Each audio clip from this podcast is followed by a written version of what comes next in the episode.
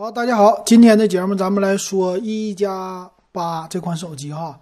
一加八呢是起售价三九九九的手机，咱们来先看看外观。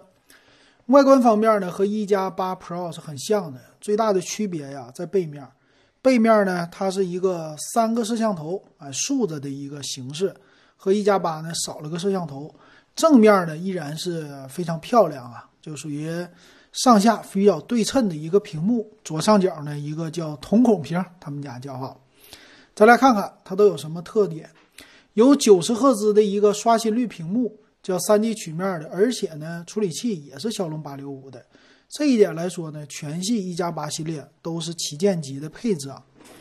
那机身呢，其实最大的造型啊，一加一直都是主打的机身非常的好。那这次一加八呢，它的屏幕啊是用的。九十赫兹的屏哈，和上一代的是一样的，一百八十赫兹的一个采样率。那一加的屏上次啊，在一加七的时候，九十赫兹的屏也说了，这是专门定制。嗯，他们家很喜欢在屏幕上啊，很多小的地方啊创新。那一加八 Pro 呢，用的是一百二十赫兹的，这个是九十赫兹的，可以说也是继继承了上一代的东西，也有创新，对吧？再来看看它的这块屏啊，一直是特色。你记住啊，一加的人设啊，每家都有自己的人设哈。一加是屏幕还有手感啊，这是他们家的特色。那这块屏呢，其实最大的特色，我觉得呢，就上下对称，嗯，这让你感觉很舒服，这种感觉哈。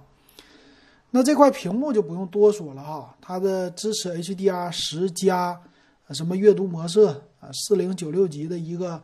呃，这个调节嗯都有，骁龙的八六五的处理器，嗯，这个行啊，这不用说了，反正他们家推出的机型也没别的处理器，就是玩都是旗舰级的，对吧？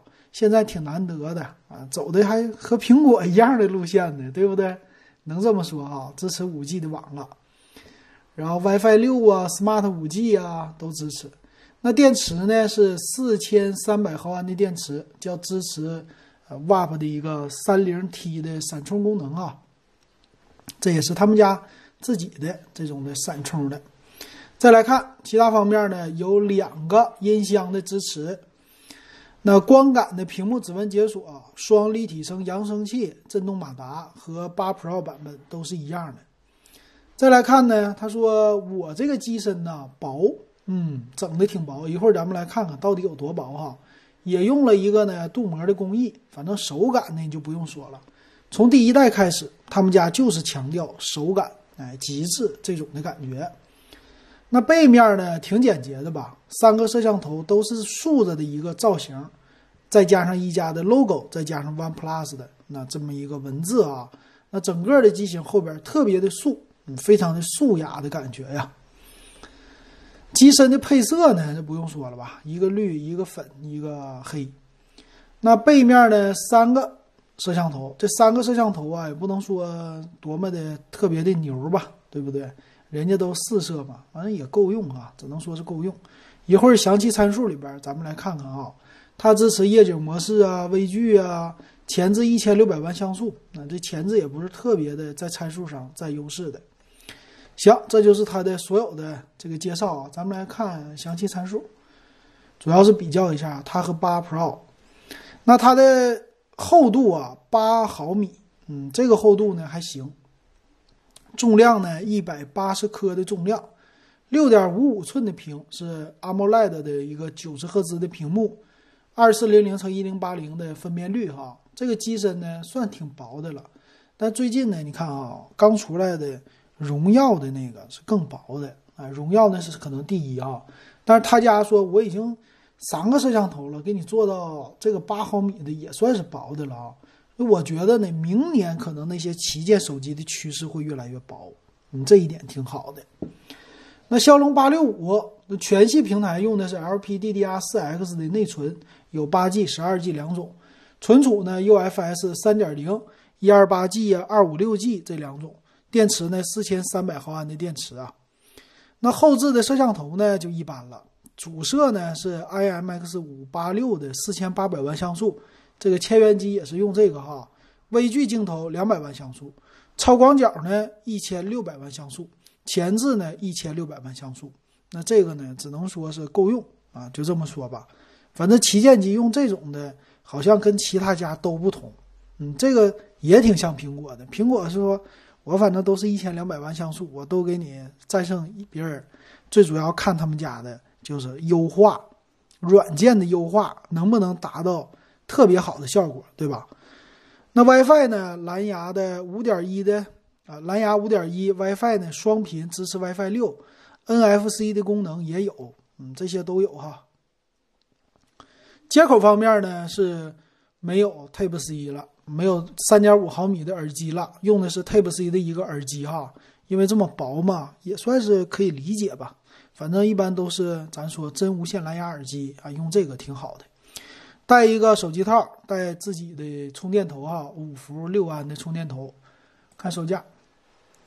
售价方面呢，八加一二八 G 的是三九九九的起售价，那十二加二五六的呢是四五九九，差了六百块钱，差了呢四个 G 的内存和一二八的存储，他们家也没别的版本，这个整的就挺有意思的哈。那三九九九的售价呢，你不能跟别人比吧？它这个呢就是小众机型，自己玩就可以了，也别跟别人家比。你比如说。我要秒一个小米十，这基本上是不可能的了，对吧？那小米十呢，虽然处理器跟它一样，但是我觉得它在厚度、手感上可能会秒掉小米十，毕竟这厚度比较薄哈。那看看跟这个 Pro 版八 Pro 比起来有什么区别呢？那区别呢，一个机身厚度差了零点五毫米啊，这个 Pro 版呢就是八点五毫米了，那这个薄挺好的哈。再来呢，屏幕。屏幕的材质呢都一样，但是呢，一个是一百二十赫兹刷新率，一个九十赫兹，还一个呢，Pro 版的屏幕分辨率更高，三幺六八乘一四四零了。这个呢，主要就是你在同样大小的情况下看得更清晰，嗯，这一点挺好哈。那这块屏呢是八 Pro 最特色的了吧？那处理器呢一样，但是内存呢，八 Pro 啊是 LPDDR 五的内存啊，这个内存不一样。摄像头也不一样，摄像头八 Pro 有一个大底摄像头，这个八呢就普通了啊，这种的感觉啊，但是前置应该一样的。再来看呢，WiFi 六都支持的，这些天线也都支持的，传感器呢八 Pro 更多，八 Pro 多了什么相机激光对焦，什么 Flash，什么叫 Detect 啊，这么一个，还有前置色温传感器，反正传感器更多吧。其他的接口啊，这些都是一样的哈。送的东西差了一个，送的东西多了一个数据线吧，还是还是什么呀？我看看啊，这个是一个、两个、三个、四个、五个、六个七啊，送的东西一样啊，没什么区别，那就是售价不同了呗。他们俩的售价一个贵一个便宜呗。嗯，那这个看的话，你应该买八 Pro。虽然说五千多块钱起售哈，但是差的东西确实多啊。只有这个配得上旗舰，它俩机身差别不大，机身的高度差了五毫米，宽度呢差了一毫米多，厚度呢差了零点五毫米，所以买这个八 Pro 就完事儿了啊。如果你喜欢一加，买一个八呢，我总觉得有点遗憾，拿出去呢跟别人比啊，比参数比不了。你比什么呢？比手感能比，但是你一戴上套又没有了，对吧？那我还比什么呢？没啥可比的了。你买个八 Pro 呢，贵一千多，你还能可比一比，对吧？或者呢，你就真爱真爱粉那就不用说了，但不是真爱粉的，没必要，我觉得没必要哈。国内其他可选的机器还有非常多，不知道你这么这么想哈？那国外的用户挺喜欢，他们家反正每年推出一次，国外的觉得它的系统很不错。它也支持 Google 这些东西，而且呢具有性价比，在国外来说，啊，这个咱就跟咱没关系了，咱反正也不会这么特别关注，对吧？那，这个就是今天我给大家说的。行，今天说到这儿，感谢大家的收听还有收看。